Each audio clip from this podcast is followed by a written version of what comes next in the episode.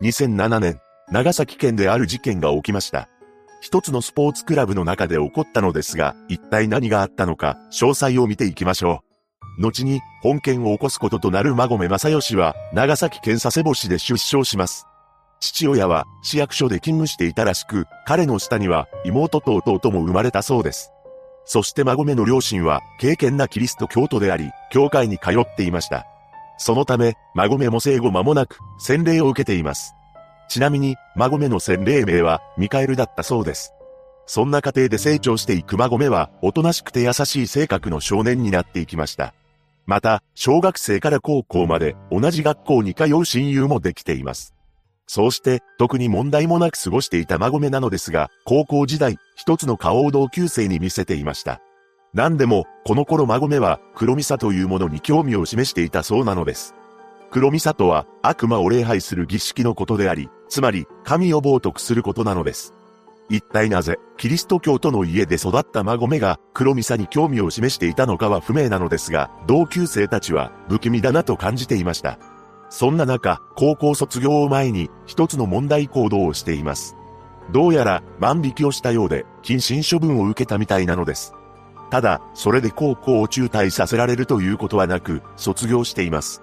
そして、県外の大学に進学したのですが、ほどなくして中退してしまいました。その後、愛知県や東京都などで職を転々としていきます。しかし、どの職場も名が続きせず、結局佐世保に舞い戻ったようです。さらに、佐世保でも水産会社や病院で働いた時期もありましたが、どの仕事も辞めてしまいました。どうやら馬込は仕事のやり方で注意を受けると月光するという特性を持っていたようで短期間で退職していたそうなのです。そうして実家に帰ってきた馬込は金銭管理もできなかったそうで、すでに借金が300万円ほどあったと言います。そんな中、馬込は何を思ったのか弁護士を目指すことにしたようです。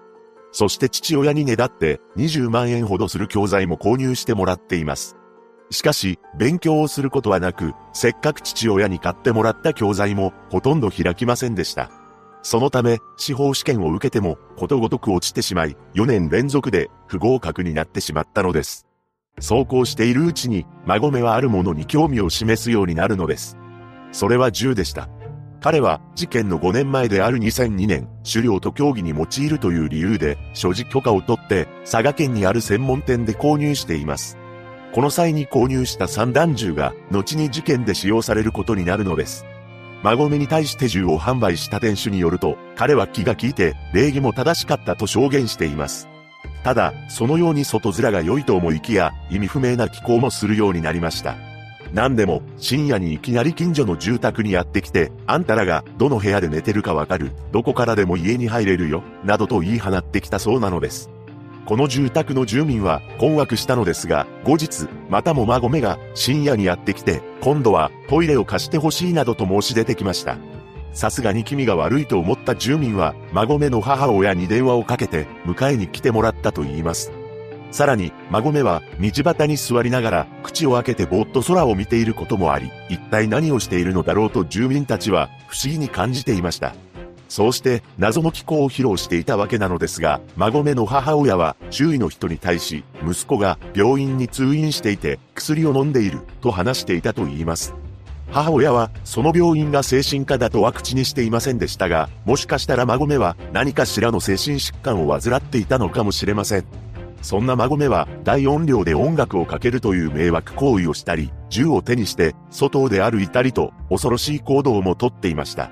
また彼は、近所の人があちこちで自分の悪口を言うものだから、就職することができないんだと、周囲に漏らしていたそうです。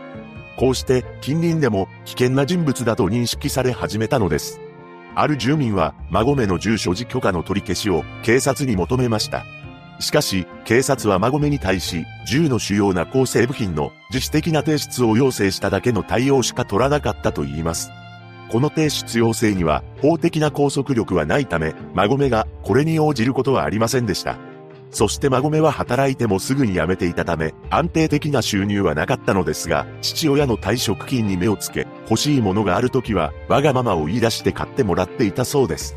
それは300万円もする新車や40万円もする漁船だったと言います。そんな中、孫目は一つのスポーツクラブに入会しました。そこはルネサンス佐世保という施設でトレーニングをしたり、プールを利用して運動していたそうです。事件の10ヶ月ほど前である2007年2月には一旦退会するも8月には再入会していました。このスポーツクラブには後に被害者となるインストラクターが働いていたのです。彼女は M 子さんという当時26歳の女性でプールで子供たちに水泳を指導していました。M 子さんは美人であり、とても気さくで、礼儀の正しい人で、男女問わず、人気のあるインストラクターだったそうです。子供たちからは、コーチと呼ばれ、慕われていました。また、彼女には付き合っている男性がおり、同棲していたそうです。近隣住民によると、M 子さんは毎朝、彼氏がバイクで出かける際に駐車場まで見送って手を振っていたと言います。そうして幸せに暮らしていた M 子さんのことをじっと見つめる男の姿がありました。そう、その男というのが、孫目だったのです。孫目は、プールのエリアに設置されているジャグジーに浸かりながら、M 子さんが子供たちに指導している様子をじっと見ていたと言います。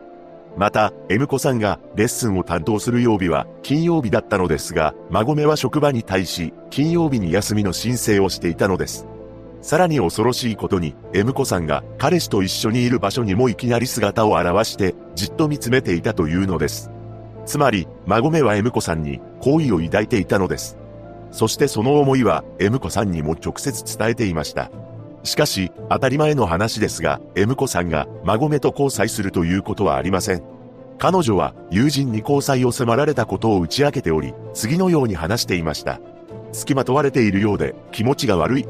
こうして、孫目は気持ちの悪い男として認識されたのですが、事件の2ヶ月ほど前には、彼の見た目に変化が現れたそうです。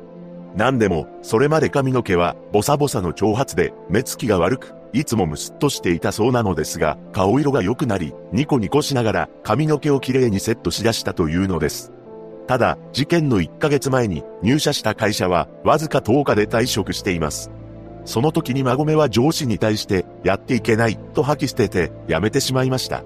そして事件直前、孫目は複数の同級生に対し連絡を取っています。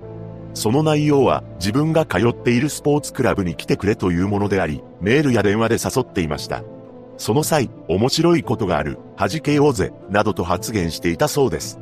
そして誘われた友人の中には、幼少期から親友だった男性である Y さんもいたのです。孫目と Y さんは社会人になってからも週に一度は遊ぶ仲であり、Y さんは孫目のことをいい奴だと話していたと言います。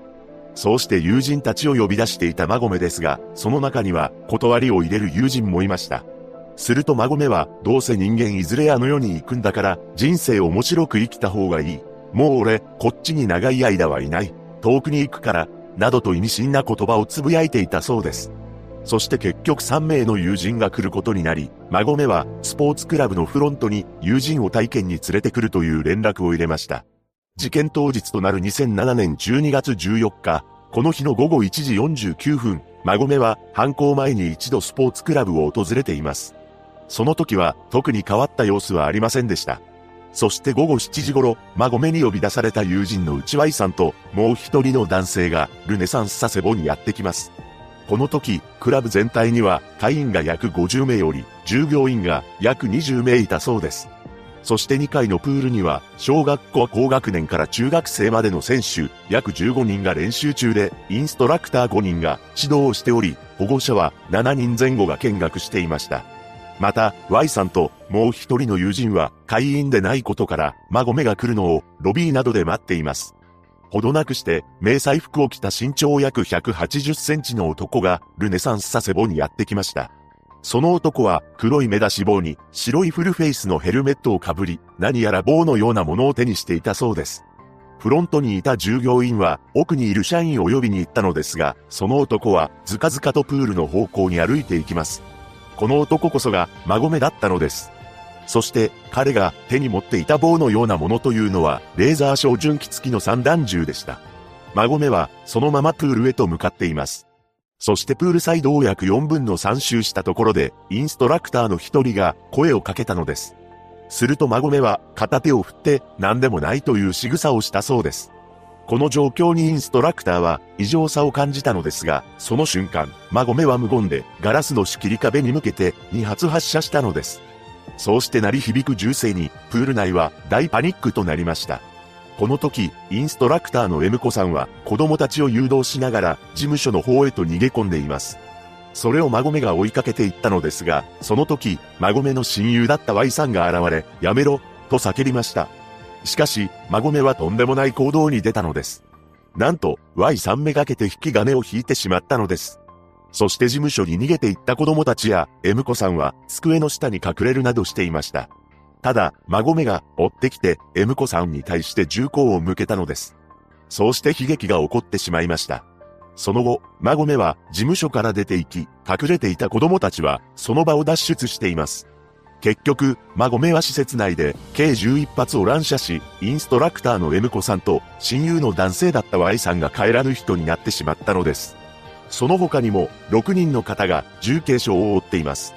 そして孫目は近くに駐車していた車で逃走してしまいました。その後、警察の捜査により、本件の犯人が孫目であると浮上しています。また、長崎県警察銃器対策部隊と福岡県警察サットが出動したのです。そして警察が孫目の後を追っていたところ、日付が回った12月15日の午前1時頃、孫目の所有する車が道路上に止まっているのを発見しました。そこは現場から約 4km 離れたカトリック船越教会の前だったそうです。ちなみにここは孫目の両親がずっと足を運んでいた教会でした。ただ、車の中には孫目の姿はなく、迷彩服や2丁の散弾銃、1丁の空気銃が残されていたそうです。しかし、警察の記録から孫目は全部で3丁の散弾銃を所有しているのです。そのため、もう一つ散弾銃を持って付近に潜んでいるとされたため、周辺の警戒と捜索に当たっていました。そして午前5時44分、教会から発砲音が鳴り響きます。そこで警察が教会の敷地内を捜索したところ、孫目が散弾銃を持ったまま倒れてる姿を発見したのです。彼はすでに冷たくなっており、警察は自ら命を絶ったものだと判断しています。その後、孫目がこの世にいない以上、不起訴処分となったのです。そのため、本件を起こした動機に関しては、結局明確には分かっていません。ただ、孫目は真っ先にプールに向かっており、他の人の静止を振り切って、M 子さんを狙っていたとされています。しかし、なぜ友人を現場に呼んだのか、なぜ親友とされていた Y さんのことも手にかけてしまったのか、そして犯行から発見されるまで数時間の空白があり、一体何をしていたのか、多くの謎も残ってしまいました。被害者となった孫目の親友だった Y さんは、真面目な性格で、一生懸命に仕事をこなしていたそうです。彼のことを知る人は、日の打ちどころがないような人だったと証言しています。